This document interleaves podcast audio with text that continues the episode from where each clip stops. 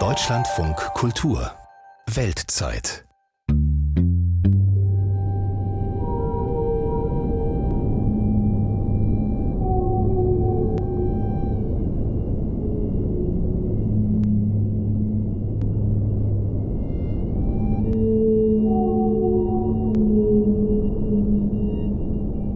vielleicht werden Sie sich jetzt fragen, was ist das für ein Meditationseinspieler oder Sie fühlen sich vielleicht auch erinnert an Geräusche, die man gerne übersinnlichen Wesen wie Gespenstern zuschreibt, aber dem ist nicht so. Hier kommunizieren Wale. Ja, das klingt schön, nur schade, dass diese Laute oft untergehen in so einer Kakophonie aus menschengemachtem Lärm.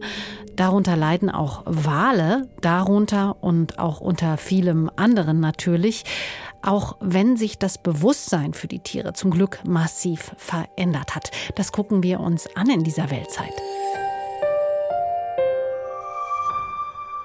Ich bin Katja Bigalke. Hallo.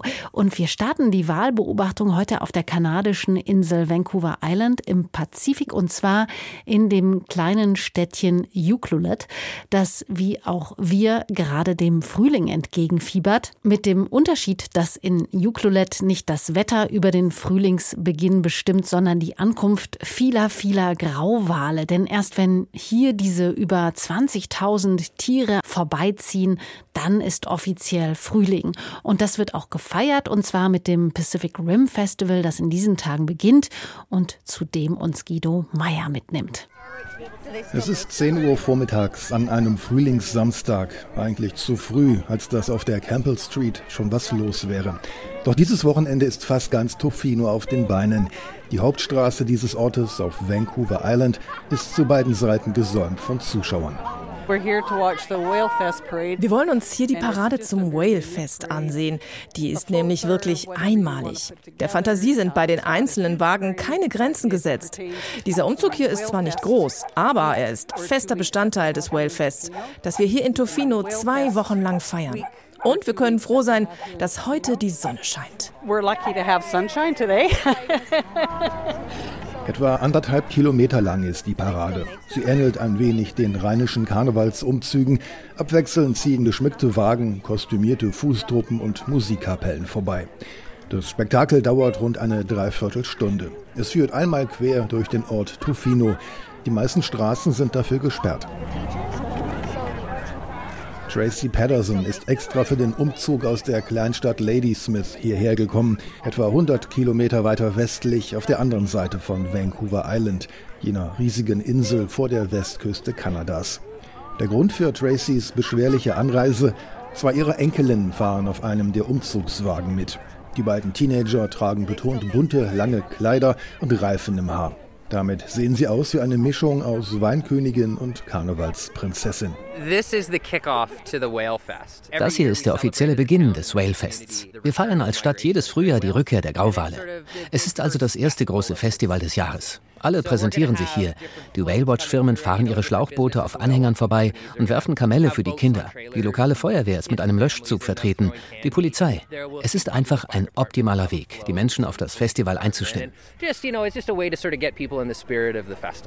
Graham Alexander hat schon viele solcher Paraden gesehen. Er lebt seit mehr als 20 Jahren hier in Tofino. Heute steht er wieder mit seinen beiden kleinen Töchtern am Straßenrand. Die ganze Familie jubelt den vorbeiziehenden Wagen zu. Dies Fest ist ein Riesenspaß für Groß und Klein. So feiern wir die Rückkehr der Wale. Und damit beginnt auch die Saison für die Wahlbeobachtung. Aus der ganzen Welt kommen Touristen, um die Grauwale hier zu sehen. Jetzt beginnen sie damit, vor unserer Küste vorbeizuziehen. Was für die Touristen Spaß ist, hat ein McAllister zu seinem Beruf gemacht. Er beobachtet die Grauwale, wenn sie jedes Frühjahr vorbeischauen. Der passionierte Umweltschützer hat einige Bücher geschrieben über die Tier- und Pflanzenwelt von Vancouver Island.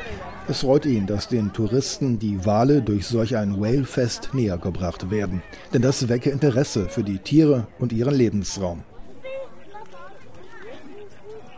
Wir sind hier inmitten der Straßen von Tofino und doch können wir von hier aus auf die Inseln vor der Küste blicken, auf Regenwälder und auf weiße sandige Strände. Heute ist der perfekte Tag. Die Sonne scheint und der Himmel ist blau. Das passiert hier nicht allzu häufig, denn über Regenwäldern regnet es nun mal oft. Wir können froh sein über diesen sonnigen Tag. Pacific Rim nennt sich diese Gegend im äußersten Westen der kanadischen Provinz British Columbia, der pazifische Rand oder die pazifische Kante, denn westlich von hier kommt nur noch Wasser.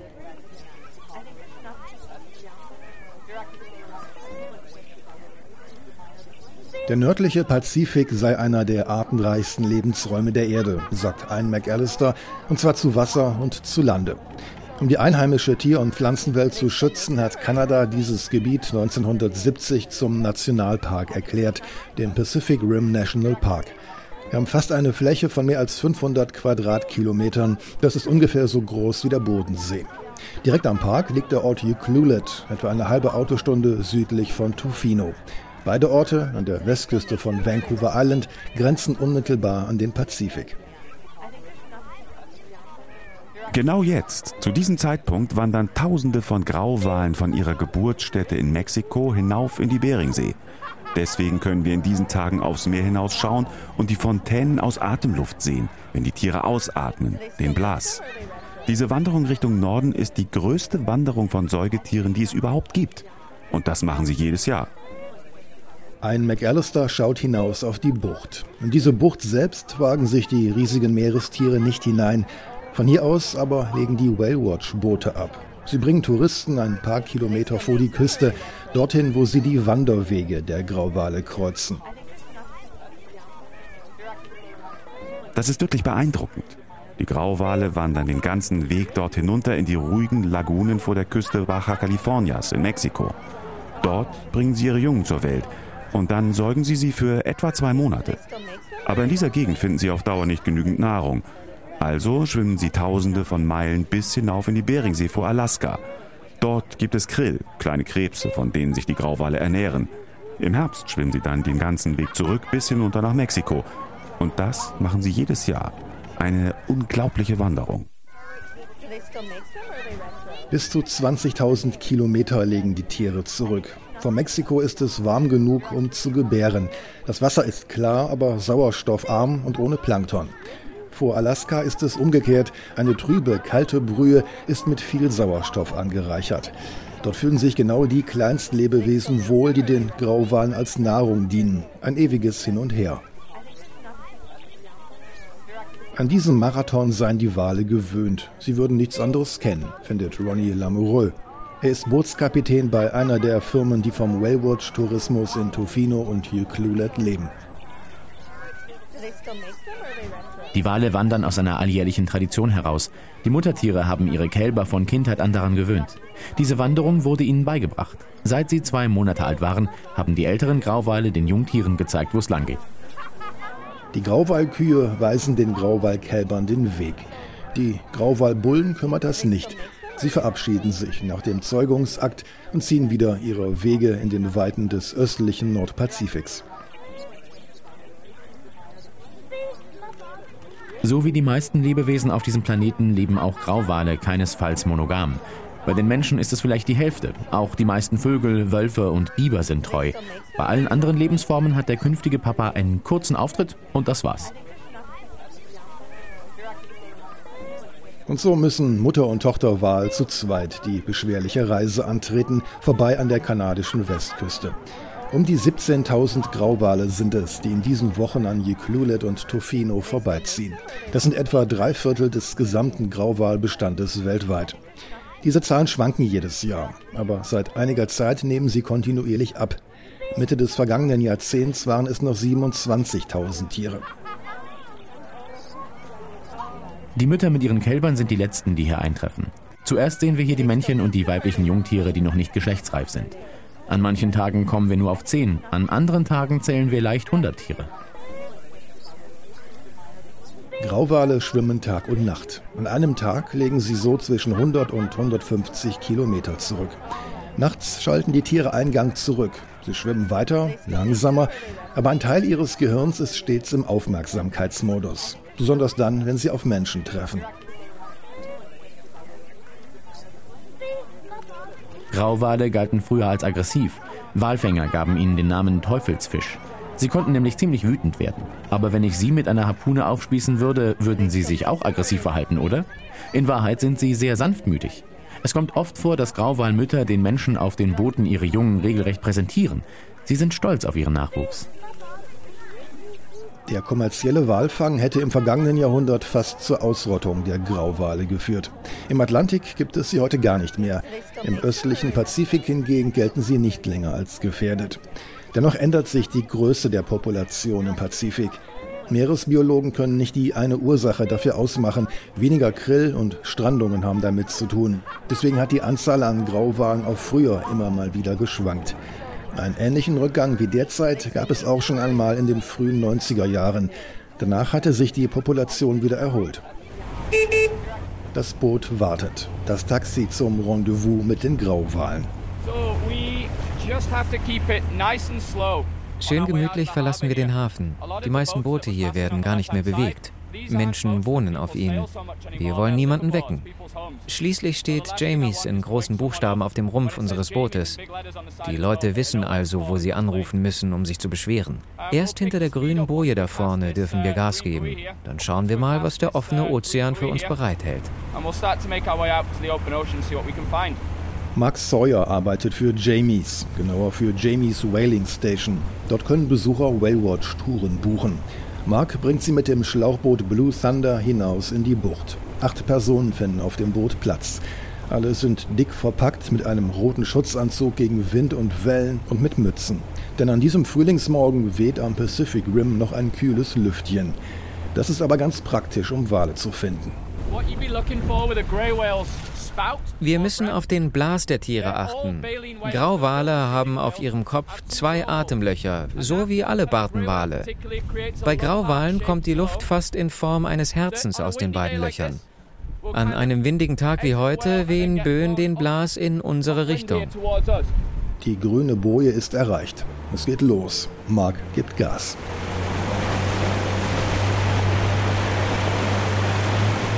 Während Mark den Blue Thunder auf den offenen Ozean hinaus steuert, übernimmt seine Kollegin Ashley Holland die Führung. Sie ist ebenfalls dick eingepackt. Gegen den Fahrtwind anschreiend klärt sie über die Wale auf.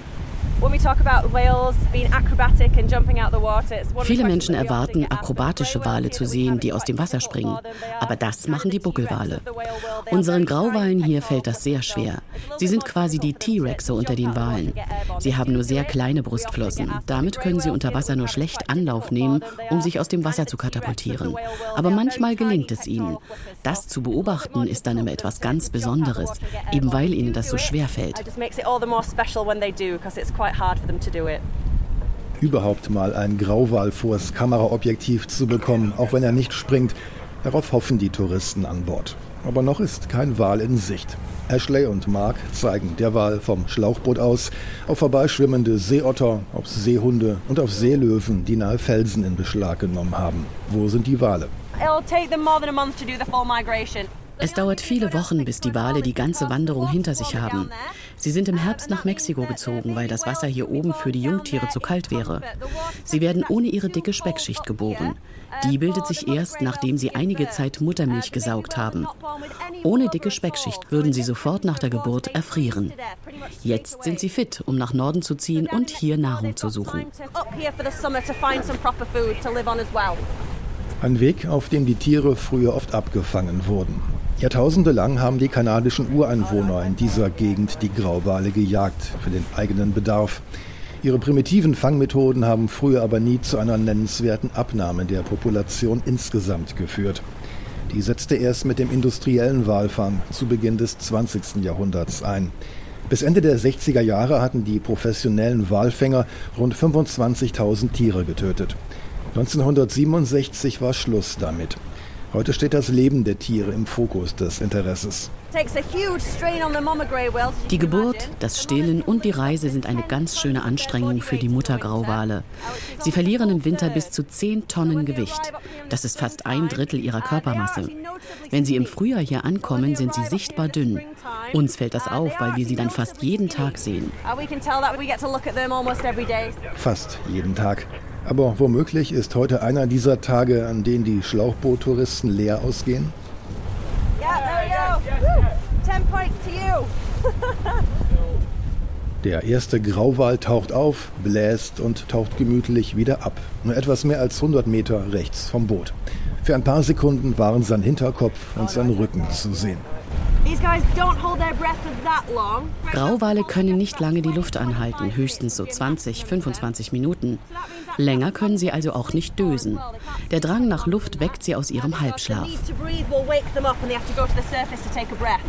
Dann müssen sie aufsteigen an die Wasseroberfläche und Luft holen, zur Freude der Touristen.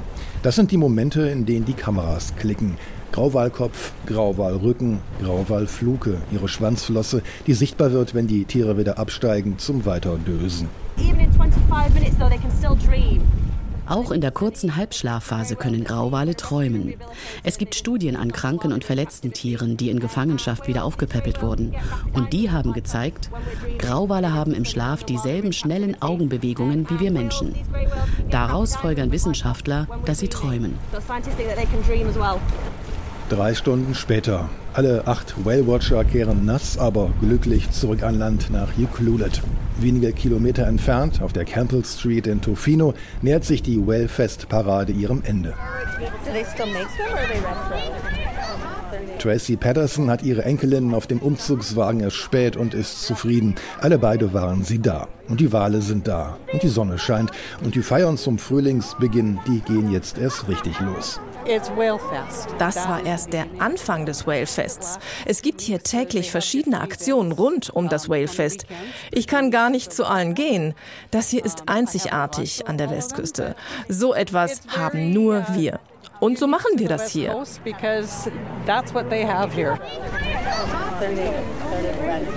I think there's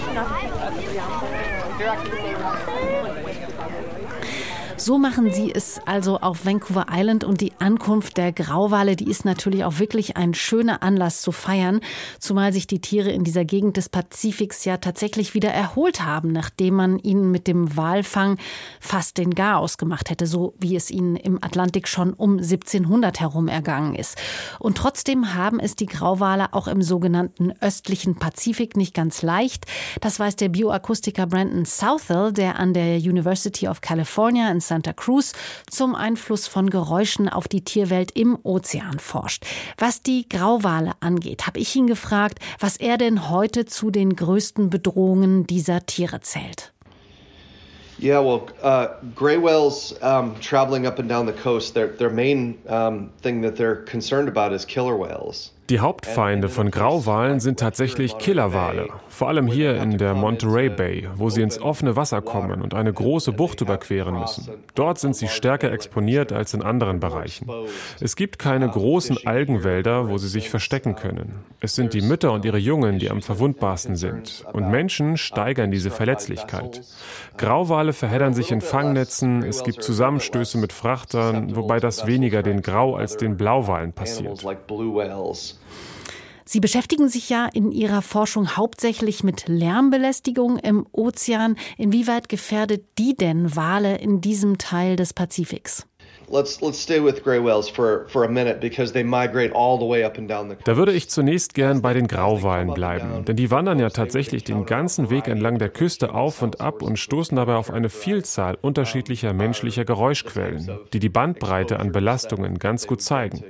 In Südkalifornien zum Beispiel gibt es extrem viel Schiffsverkehr. Dort ist mit Long Beach einer der verkehrsreichsten Häfen der Welt. Da gibt es sehr viele Geräusche und da haben Wale ein Problem mit dem sogenannten Masking. Das heißt, es gibt zu viele Geräusche, die alles überschallen. In Südkalifornien ist außerdem das Militär sehr präsent. Hier werden Tests mit Niederfrequenz-Sonarsystemen durchgeführt. Das ist eine Tonfrequenz, die nicht so weit reißt, die aber sehr heftig ist. Wenn die Tiere dann weiter nach Norden reisen, dann ist die Lärmbelastung vielleicht nicht mehr ganz so groß, aber in der Monterey Bay zum Beispiel werden in der Fischerei sogenannte Robbenbomben verwendet. Explosionen, die Robben und andere Säugetiere von den Netzen fernhalten sollen. Diese Geräusche sind potenziell auch störend und sie haben Einfluss darauf, wie die Beute der Tiere verteilt wird. Und wenn sie dann noch weiterreisen nach Norden in die Gegend um Seattle herum, Da wird an der Entwicklung von Tsunamis geforscht, die aus der Bewegung tektonischer Platten entstehen können. Und dafür werden dieselben Werkzeuge genutzt, die auch für Ölexplorationen in Alaska und in anderen Orten eingesetzt werden. Unter anderem wirklich intensive, kontrollierte Klangexplosionen, die die Bewegung der tektonischen Platten abbilden sollen. Als Grauwal begegnet man also einer ganzen Menge unterschiedlicher Lärmquellen, das Einzige, was wir noch nicht haben, aber was noch kommen wird, ist der Lärm von Offshore-Windanlagen. Deren Geräusche können unter Wasser ziemlich weit reisen. Und die Folgen dieser unterschiedlichen Formen von Lärmbelästigungen ist, dass die Tiere dann unter anderem desorientiert sind und sich quasi nicht mehr auf ihre Kommunikationstools verlassen können? Das ist ein Problem, in der Tat, aber nur eins. Der Lärm, der von Schiffen ausgeht, das müssen Sie sich vorstellen, wie wenn Sie in einem lauten Restaurant sind. Da müssen Sie lauter sprechen und hören vielleicht das eine oder andere Wort nicht. Das ist eine Störung der Kommunikation und mitunter auch der Orientierung. Aber dann ist da eben noch das Problem mit den Sonargeräten, also dem Nutzen von Wasserschalltechnik. Das löst bei vielen Tieren Angst aus. So eine Art Anti-Raubtierreaktion. Einige dieser Sonare haben Eigenschaften, die ähnlich klingen wie Geräusche von Killerwalen. Und deren potenzielle Beute, Schnabelwale zum Beispiel, die fliehen dann. Und wenn diese Tiere, die eigentlich im tiefen Ozean leben, dann in seichtes Wasser gelangen, dann können sie überhitzen oder stranden und sterben. Welche Arten von Walen sind denn von welcher Art von Lärm wie betroffen?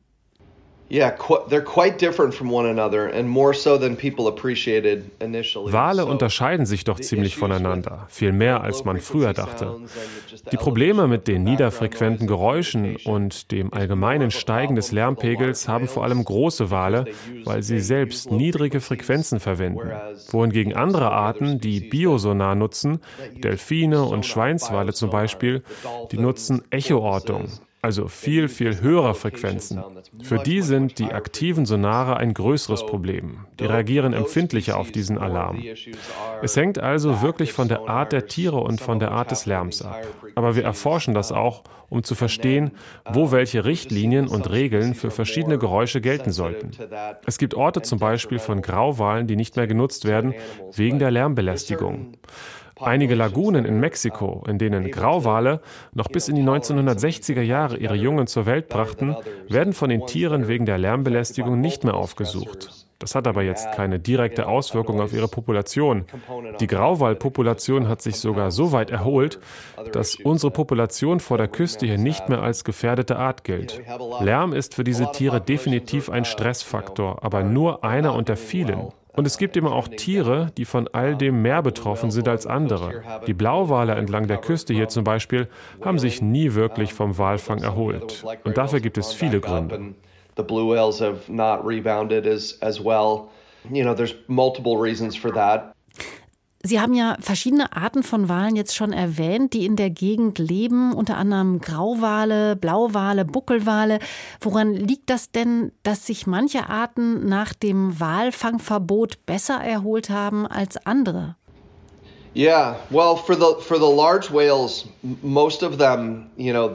Also bei den großen Walen muss man sagen, die können ja bis zu 200 Jahre alt werden. Und allein in den letzten 200 Jahren war ja der Walfang in der überwiegenden Zeit noch ein großes Thema.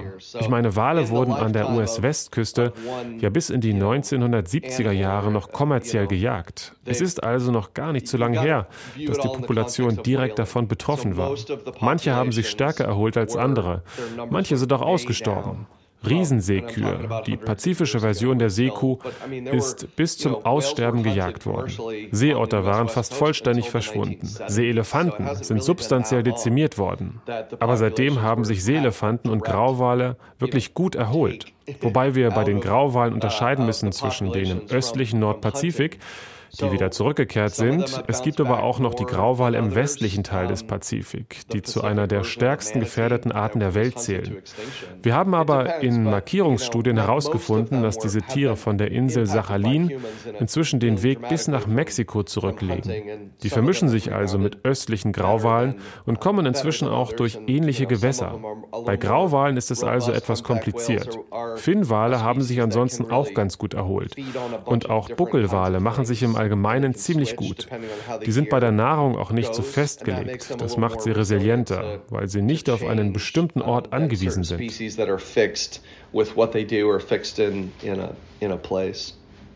Wir hatten nun im letzten Jahr die große UN-Konferenz zu Biodiversität in Montreal, die ja das Ziel markiert hat, bis zum Jahr 2030 ein Drittel der Welt unter Schutz zu stellen, einschließlich auch Teile der Ozeane. Letzte Woche hatten wir jetzt außerdem diese internationale Konferenz Our Ocean. Da haben sich etliche Staaten darauf geeinigt, 19 Milliarden Dollar in den Schutz der Ozeane zu stecken. Aber es gibt immer noch kein wirklich rechtsverbindliches Instrument zur Erhaltung von Biodiversität. Biodiversität im Meer außerhalb der nationalen Hoheitsgewässer. Was müsste denn hier passieren und welche guten Beispiele vielleicht auch aus dem nationalen Bereich ließen sich denn hier ausweiten?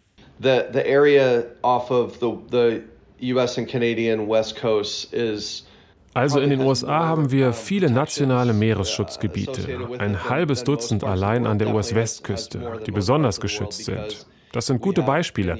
Aber auch die Kanadier sind wirklich führend, auch was zum Beispiel Regeln zur Verringerung des Schiffslärms durch internationale Seeschifffahrtsorganisationen angeht. Bei Gebieten, die außerhalb der Wirtschaftszone der Nationalstaaten liegen, wird es aber schwieriger, weil es eben auch schwierig ist, hier Gesetze durchzusetzen. Technologie macht es einfacher, Fischerei in abgelegenen Gebieten zu überwachen, über Satelliten zum Beispiel. Man muss Dinge aber auch in Bewegung bringen, durch Partnerschaften oder über handelsbezogene Einrichtungen wie die Internationale Seeschifffahrtsorganisation. Meiner Meinung nach sind Vereinbarungen effektiver, wenn sie für jeden Industriezweig einzeln getroffen werden. Außerdem wäre es gut, wenn wenigstens die wichtigsten großen Akteure die dieselben Regeln befolgen würden. Dass für sie so etwas wie eine Grundlinie gilt. Und es wäre wirklich gut, wenn die Vereinigten Staaten das UN-Seerechtsübereinkommen unterzeichnen würden. Da gibt es ja einige Leitlinien für die Hohe See. Dem Abkommen sind die USA aber bisher nicht beigetreten. for political reasons. So Brandon Southall, Bioakustiker an der University of California in Santa Cruz, der unter anderem zur Beeinträchtigung von Walen durch den zunehmenden Lärm in unseren Ozeanen forscht. Und das war die Weltzeit für heute. Pünktlich zum Internationalen Frauentag werfen wir hier im Podcast dann morgen einen Blick auf die Gebirgsregion Nordschwedens, wo vor allem Frauen darum kämpfen, dass diese Gegend nicht komplett vereinsamt. Und wenn Ihnen die Weltzeit gefällt, dann empfehlen Sie uns doch gerne weiter. Ich bin Katja Bigalke und ich danke für Ihr Interesse. Bis bald.